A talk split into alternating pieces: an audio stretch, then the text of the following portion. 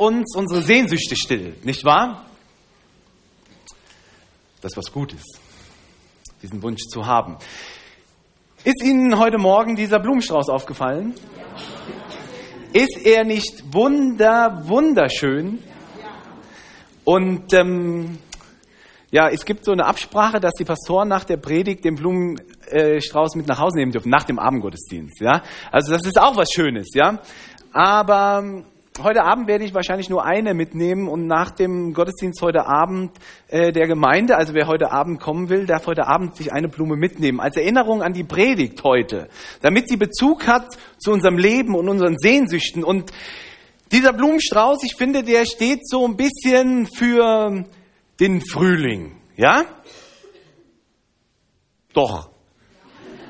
Finde ich. Okay, ich finde, es steht so ein bisschen fürs Frühling, Frühling, das Leben erwacht und äh, da ist ja viel Leben drin, Farbe, Blüte, Pracht. Und insofern finde ich, hat dieser Blumenstrauß auch etwas mit Ostern zu tun, weil Ostern liegt jetzt eine Woche zurück und Ostern, Ostersonntag, hat auch etwas so in gewisser Weise mit Frühling zu tun, mit Leben, mit Pracht, mit Freude. Jesus ist auferstanden. Ja, okay. Also das war jetzt noch nichts, ja? Ich will dahin, ja? Also Ostern liegt jetzt eine Woche zurück und vergangenen Sonntag habt ihr euch hier, ich war ja vergangenen Sonntag unterwegs, habt ihr euch aber auch mit diesem Ostergruß begrüßt. Der Herr ist auferstanden. So, ja, ich, ihr wusstet schon, wo ich hin will, ja, genau.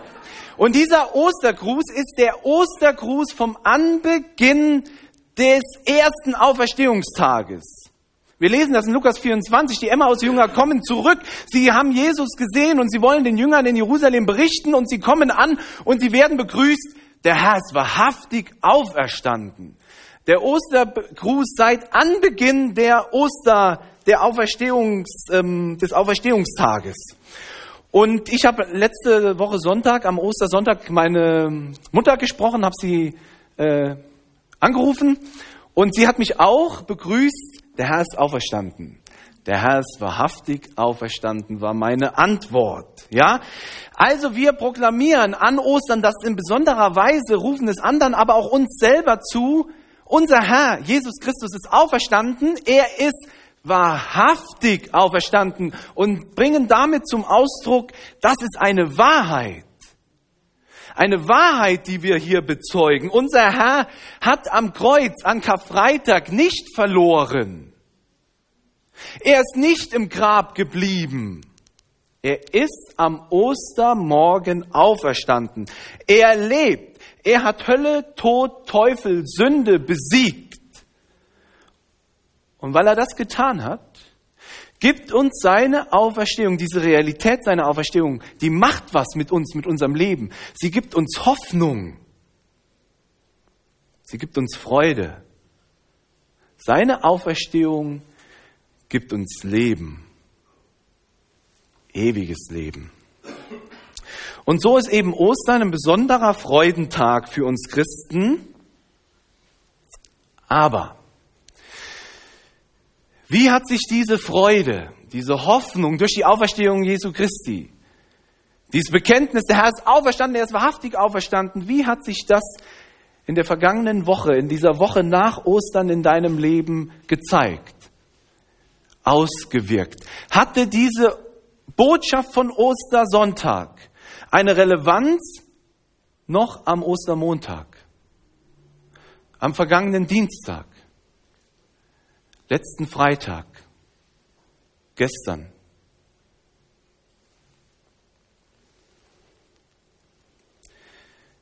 Ist es vielleicht nicht so, dass das, was wir eben an Ostern vollmundig bekennen, dass diese Freude, diese Hoffnung, die darin liegt, er ist wahrhaftig auferstanden, dass dieses Bekenntnis schnell in unserem Alltag vielleicht droht zu verhallen?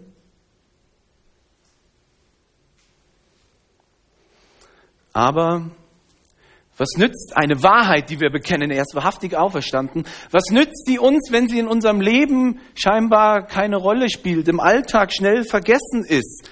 Wenn wir ohne diese Freude und diese Hoffnung, die aus der Auferstehung resultiert, leben? Wenn Jesus doch auferstanden ist, und das glauben wir doch von ganzem Herzen, das bekennen wir doch von ganzem Herzen, wenn er tatsächlich Tod, Sünde, Hölle ähm, besiegt hat, dann dürfen wir doch auch wirklich glauben und rechnen, dass er auch mit unserem Alltag etwas zu tun hat. Dann dürfen wir doch in unserem Leben mit seiner Auferstehungskraft rechnen. Aber tun wir das? Tun wir das wirklich? Mit seiner Auferstehungskraft in unserem Alltag rechnen? Ich denke manchmal, dass vielleicht unser Glaube doch eher, manchmal vielleicht, ein theoretisches Wissen ist. Theoretisches Wissen, das man so bekennt an bestimmten Tagen. Man lebt das ja auch theoretisch, man geht so in den Gottesdienst und so. Ganz viel Theorie und wir beschäftigen uns ja auch mit ganz viel Theorie. Aber in der Praxis, welche praktische Bezüge hat denn mein Bekennen zu Jesus wirklich in meinem Alltag? glaube, dass wir manchmal eben in der Gefahr stehen, zu bekennen an Ostermond, am Ostersonntag, der Herr ist wahrhaftig auferstanden und schon am Ostermontag leben wir so, als ob Jesus im Grab geblieben wäre. Ihr lieben, Jesus ist auferstanden, er lebt und er ist nicht im Grab geblieben. Und als der Auferstandene will er sich offenbaren. Und er will sich in deinem Leben offenbaren, will sich zeigen mit seiner Kraft, mit seiner Gegenwart. Und darüber möchte ich mit uns heute an diesem Morgen nachdenken, eben an diesem Text, den wir gelesen haben aus Johannes 21, die Verse 1 bis 14. Denn da wird uns beschrieben, wie Jesus sich einem Teil der Jünger am See Genezareth offenbart. Und wir haben das gelesen in Vers 1, da steigt Johannes, der Evangelist, der dieses Evangelium schreibt, Danach offenbarte sich Jesus abermals den Jüngern am See Tiberias. Er offenbarte sich aber so. Johannes verdeutlicht also, jetzt beschreibt er eine Situation, wo Jesus sich als der Auferstandene zum wiederholten Male seinen Jüngern zeigt. Also das ist nicht das erste Mal, dass er jetzt seinen Jüngern erscheint, sondern zum wiederholten Male. Und in Kapitel 20 berichtet uns Johannes, wie Jesus sich seinen Jüngern schon gezeigt hatte. Nämlich an diesem Ostersonntag abends, die Jünger sind voller Furcht und Angst, eingeschlossen haben sie sich hinter verriegelten Türen. Und auf einmal steht Jesus, ihr Herr und Meister, unter ihnen durch die verschlossenen Türen. Er ist da, redet mit ihnen. Jesus ist auferstanden. Nur Thomas, der ist nicht da, Johannes berichtet das und die Jünger sagen, hey, wir haben den Auferstandenen gesehen und, und Thomas sagt, das kann ich so nicht von euch annehmen. Das kann ich erst glauben, wenn ich seine Wundmale sehe, wenn ich meine Hände in seine Wundmale gelegt habe.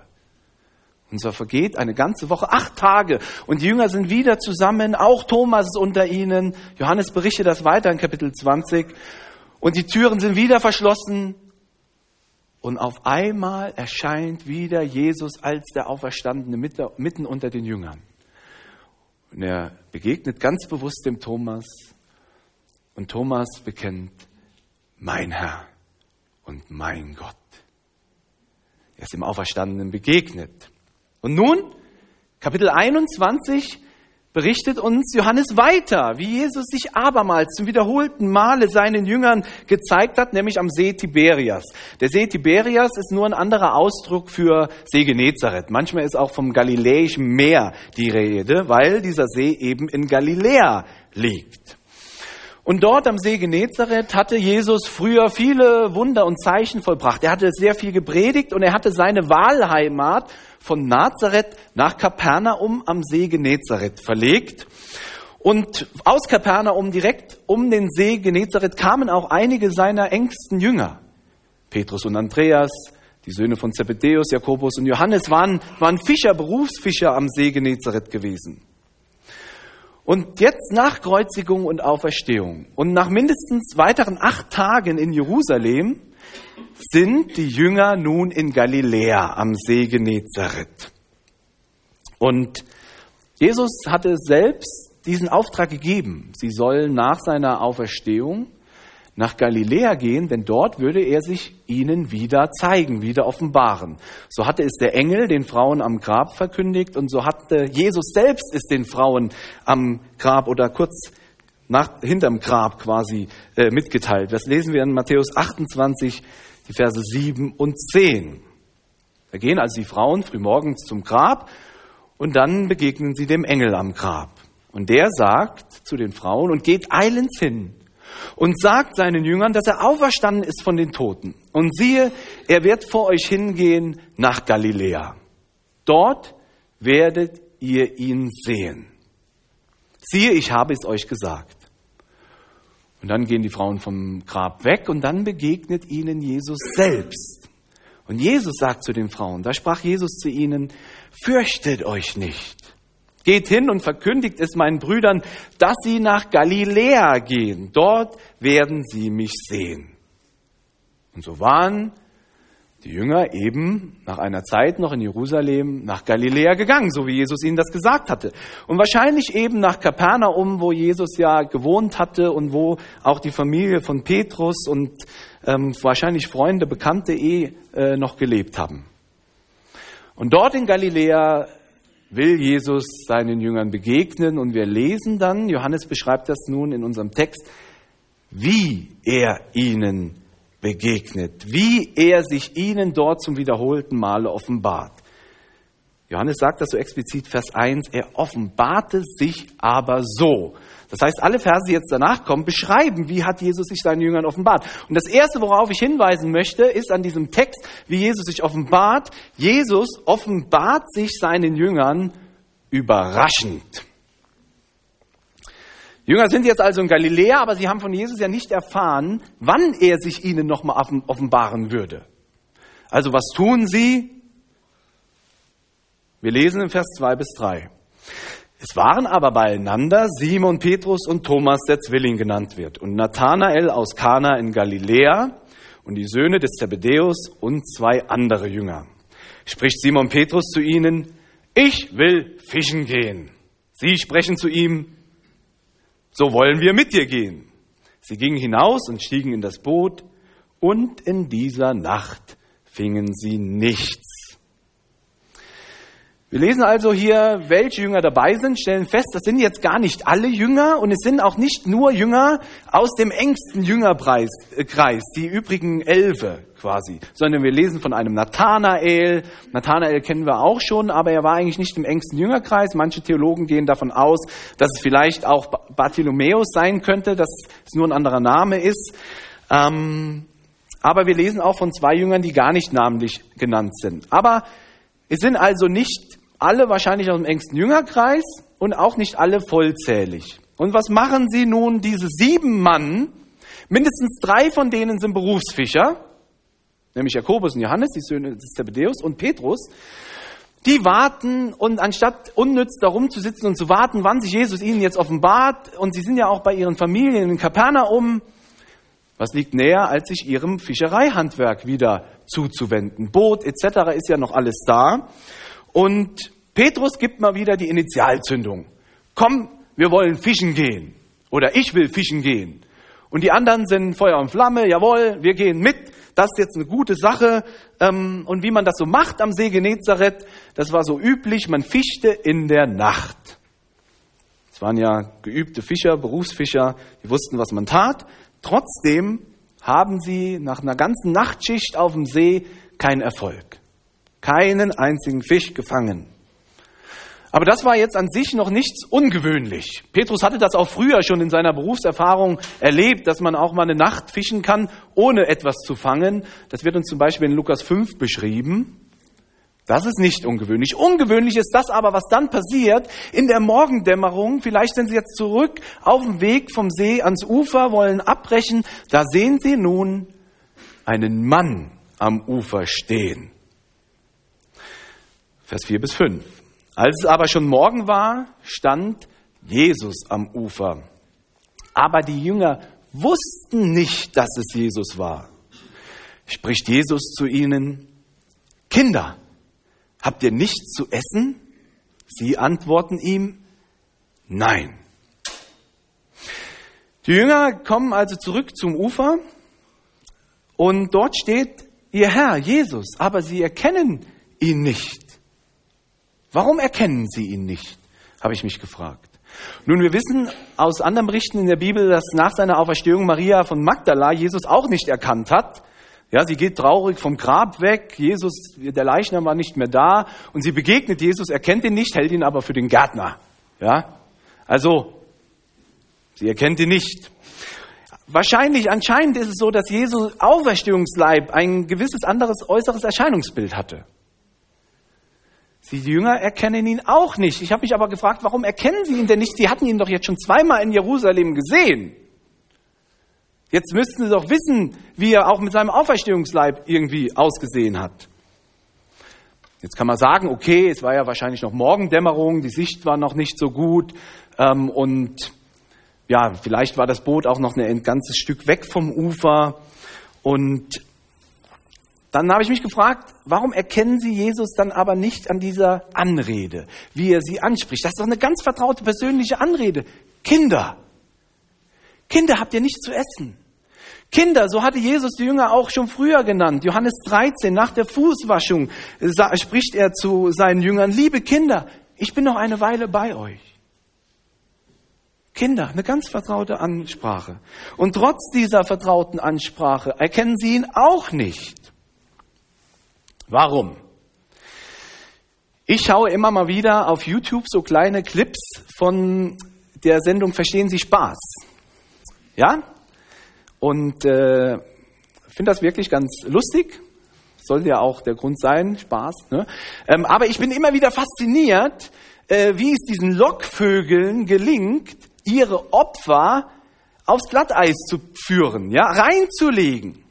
Weil ich denke, Mensch, diese Lockvögel, Klaus und Olli, die sind doch mittlerweile so bekannt. Die Gesichter muss man doch jetzt kennen.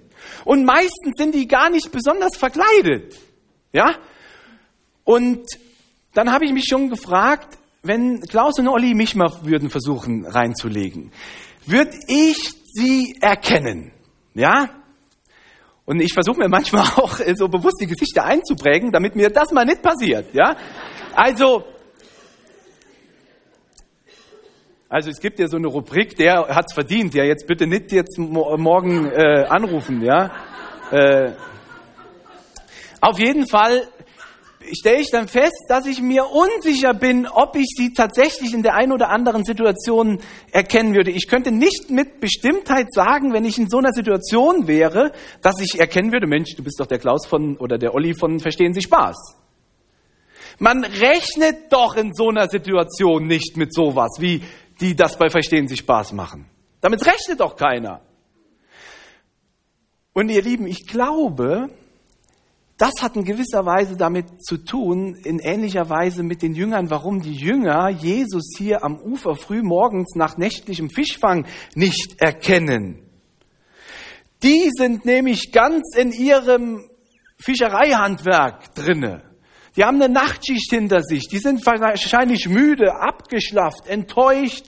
Sie sind ganz ihrem Alltag zugewandt und rechnen doch nicht jetzt mit einer Begegnung mit ihrem Herrn, dem Auferstandenen. Ja, sie wussten ja, das hatten sie ja mitbekommen. Jesus ist auferstanden. Jawohl, haben sie abgenickt.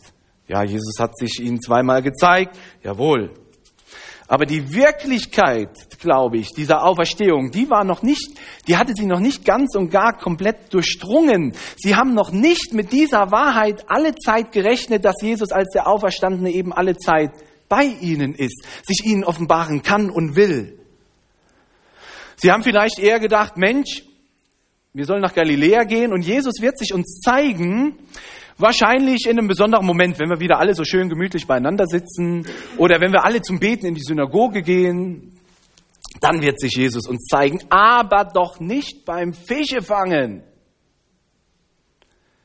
Aber doch, es ist der Auferstandene, es ist Jesus, ihr Herr, der ihnen hier beim Fischfang begegnet und sie überrascht.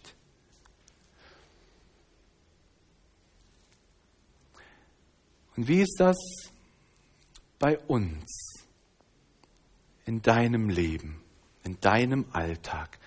Rechnen wir, rechnest du in deinem Alltag damit, dass Jesus dir in den alltäglichen Situationen deines Lebens begegnen will, sich dir offenbaren will, bei dir ist mit seiner Auferstehungskraft.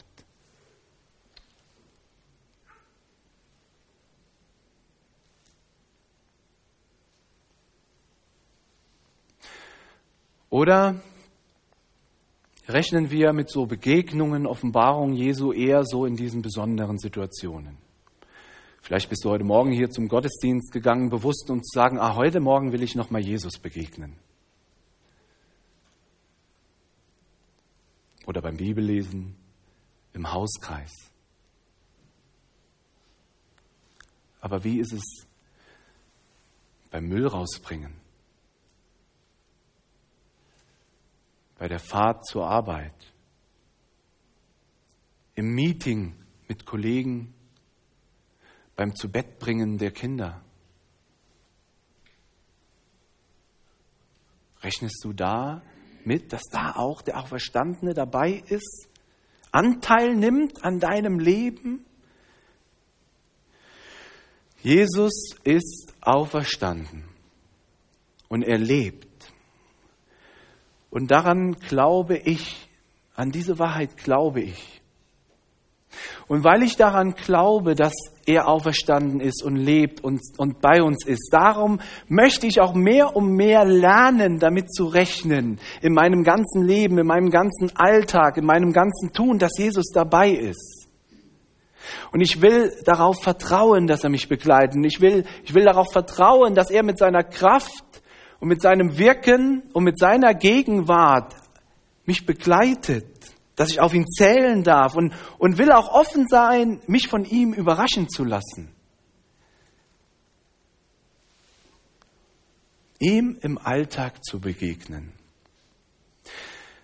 Ich denke, wenn wir diese, dieses Bewusstsein haben, dann, dann bleibt diese Osterfreude und diese Hoffnung, die bleibt auch in unserem Alltag präsenter. Und dann hat Ostern auch etwas mit unserem Alltag wirklich zu tun. Das Zweite, worauf ich eingehen möchte, wie Johannes eben hier in diesem Text beschreibt, wie Jesus, der Auferstandene, sich seinen Jüngern zeigt, offenbart. Der Auferstandene offenbart sich nämlich durch ein Wunder. So lesen wir in Vers 6 bis 11. Er aber sprach zu ihnen, werft das Netz aus zur Rechten des Bootes, so werdet ihr finden. Da, warf sie, da warfen sie es aus und konnten es nicht mehr ziehen wegen der Menge der Fische. Da spricht der Jünger, den Jesus lieb hatte, zu Petrus, es ist der Herr. Als Simon Petrus hörte, dass es der Herr war, gürtete er sich das Obergewand um, denn er war nackt und warf sich ins Wasser.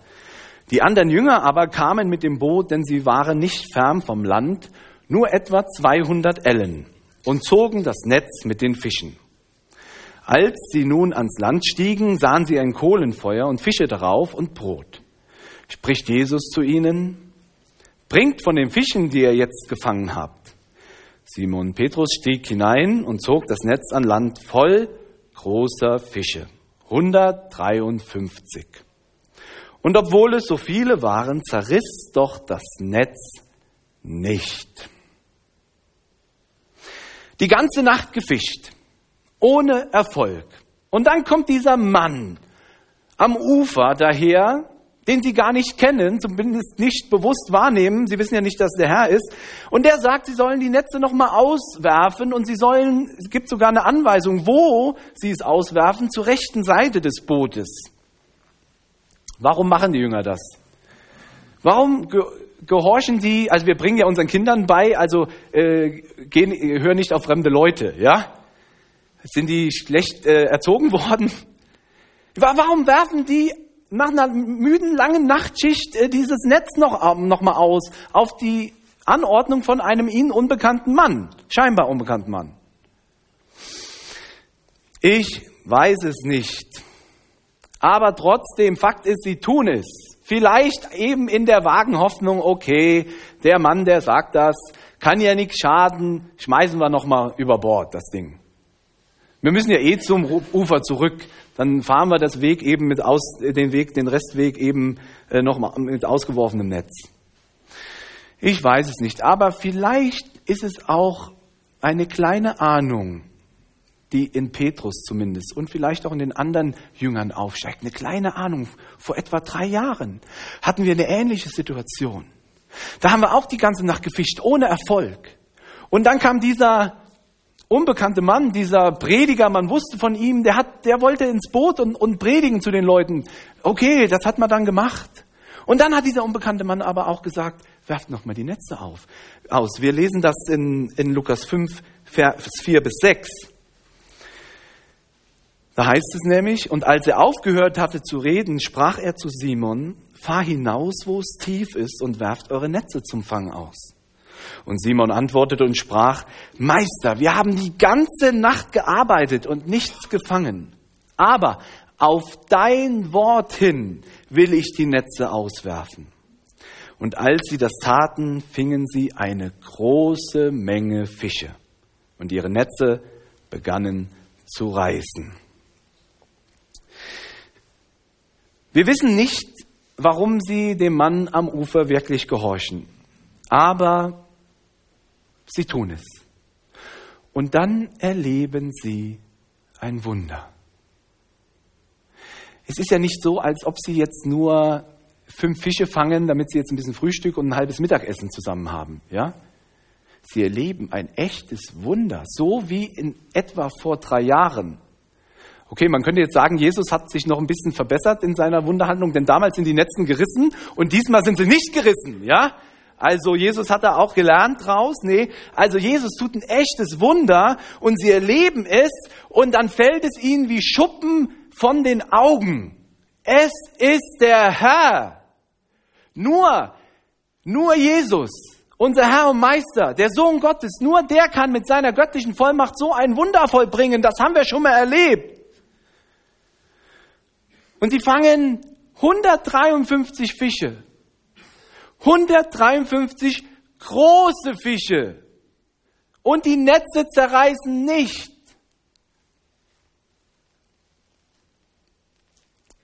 Jesus offenbart sich mit Vollmacht.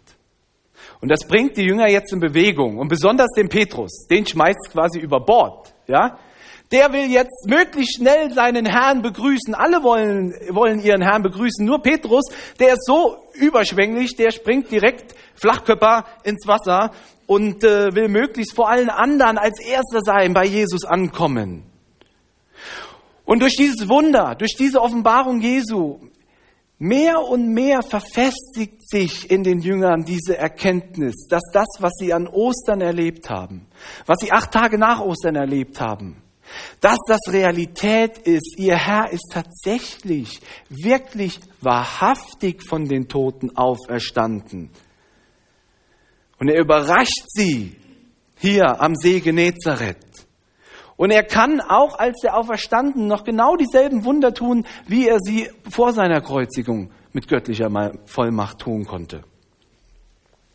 Und ich denke, die Jünger, die, das war eine wichtige Erfahrung für sie. Das, was sie jetzt hier erleben beim Fischfang in, in dieser Situation, dieses Wunder, zeigt ihnen, also damals das in Jerusalem, dass Jesus uns begegnet war.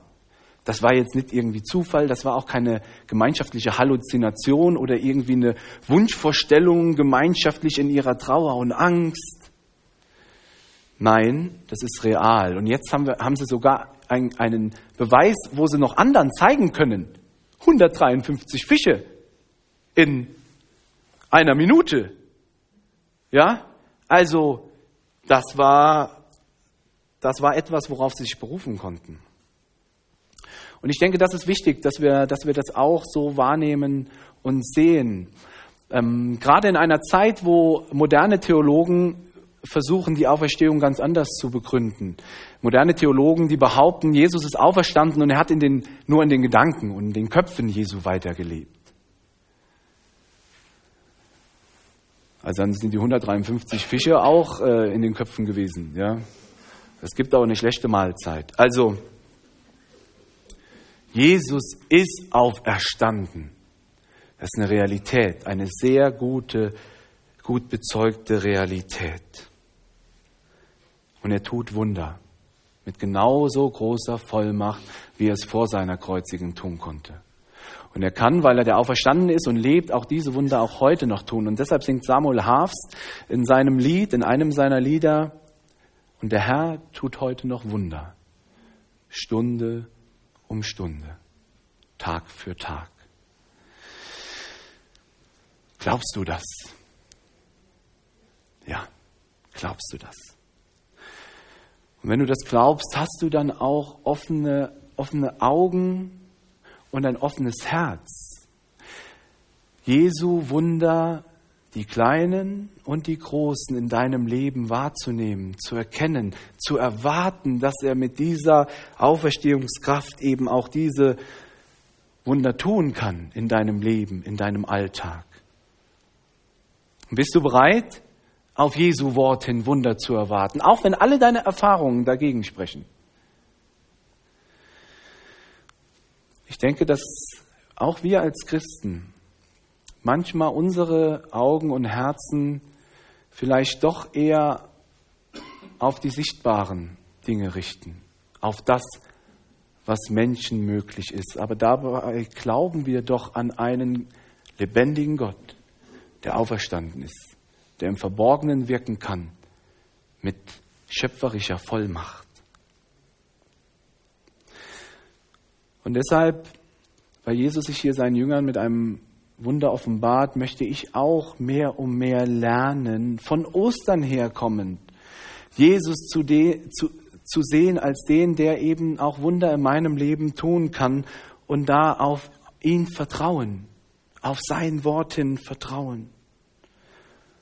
Er ist auferstanden, er lebt und er hat seinen Jüngern verheißen, Matthäus 28, ich bin bei euch alle Tage und er hat ihnen im selben Zusammenhang gesagt, mir ist gegeben alle Macht im Himmel und auf Erden. Jesus offenbart sich seinen Jüngern hier mit dieser Macht durch ein Wunder.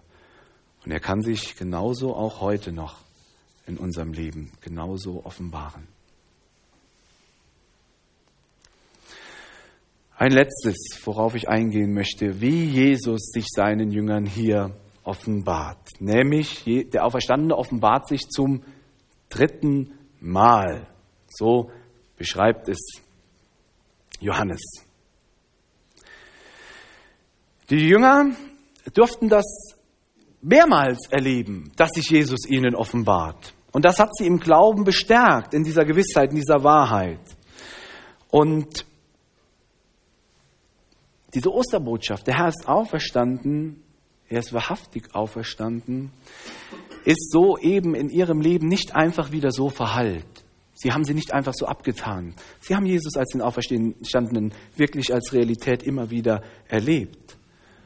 Und so hatte die Auferstehung Jesu wirklich Bedeutung für ihr Leben. Ostern war keine Eintagsfliege. Ostern gab Hoffnung. Ostern gab Freude.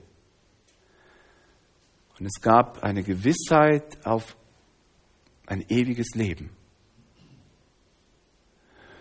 Und mit dieser Gewissheit zu wissen, wo wir einmal hingehen werden, die Gewissheit des ewigen Lebens, wir haben das in dem einen Lied gerade eben auch gesungen, da, damit kann man gut leben, auch im Hier und Jetzt.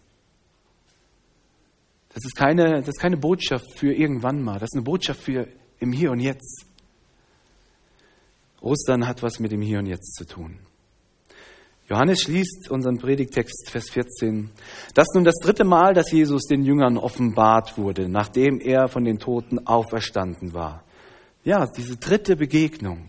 Und Jesus ist ja noch mehreren Leuten und, und auch den Jüngern immer wieder nochmal begegnet, sich geoffenbart. Wichtig für den Glauben. Für die Jünger war das ein einschneidendes Erlebnis, denn für die Jünger gab es nun keine Fragen mehr. Wir lesen in Vers 12, Petrus spricht Jesus zu ihnen, kommt und halte das Mahl. Niemand aber unter den Jüngern wagte ihn zu fragen, wer bist du? Denn sie wussten, dass es der Herr war. Jesus offenbart sich und für die Jünger ist es nun wieder ein weiteres Stück klar, er ist tatsächlich wahrhaftig auferstanden. Paulus berichtet uns ja auch in 1. Korinther 15 davon, dass Jesus vielen Menschen begegnet ist. 500 Mann auf einen Streich quasi. 1. Korinther 15, Vers 6. Danach ist er gesehen worden von mehr als 500 Brüdern auf einmal, von denen die meisten noch heute leben. Einige aber sind entschlafen. Paulus sagt, die meisten leben von denen noch, die kann man noch fragen. Das sind Zeugen für die Wahrheit, die Wirklichkeit. Jesus ist auferstanden, er hat sich ihnen geoffenbart.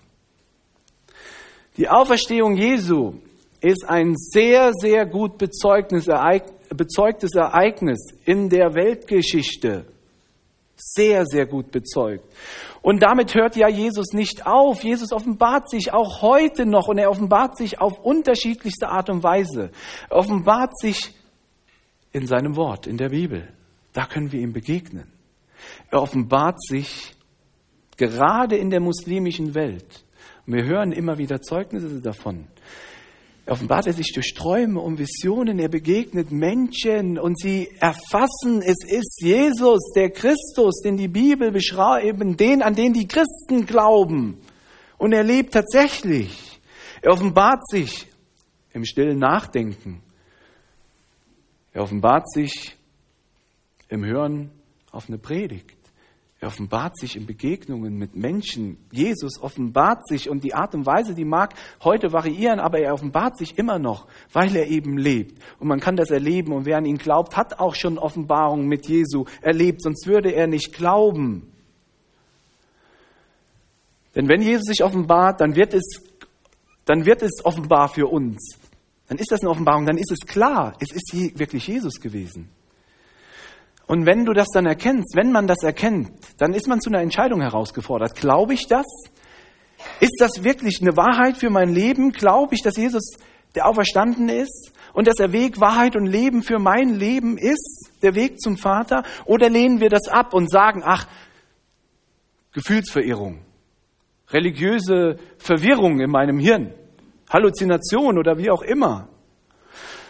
Wenn Jesus sich offenbart, dann fordert er eine, Entscheidung und Jesus offenbart sich immer mit dem Ziel, dass Menschen ihn erkennen, anerkennen als Herrn, als Schöpfer, als Retter, als Gott, als Auferstandenen. Für die sieben Männer am See Genezareth ist es klar. Sie wussten, dass es er, der Herr ist. Und so wurden sie selbst zu Zeugen für diese Wahrheit. Und Jesus hat sie gebraucht, um sich durch das Zeugnis dieser Männer zu offenbaren anderen Menschen, dass sie ihn annehmen. Und so ist es auch heute noch. Jesus will auch dich, der du ihn erkannt hast, als wahrhaftig Auferstandenen gebrauchen, als Zeuge für diese Wahrheit. Weil du das ja bekennst, dass das Wahrheit in deinem Leben ist. Damit bist du 1a Zeuge für diese Wahrheit. Und Jesus will sich offenbaren. Und deshalb möchte ich uns Mut machen. Leb mit der Gewissheit, Jesus ist auferstanden. Das hat etwas mit deinem Leben zu tun. Er will dich überraschen, er will sich dir offenbaren in deinem Alltag. Er kann eingreifen mit seiner Vollmacht in deinem Leben. Und wenn du das erlebst, dann zeuge davon, wie Jesus in deinem Leben handelt, gehandelt hat.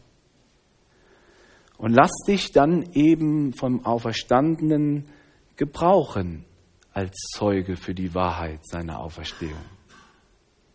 Der Herr ist auferstanden. Gott segne euch. Amen.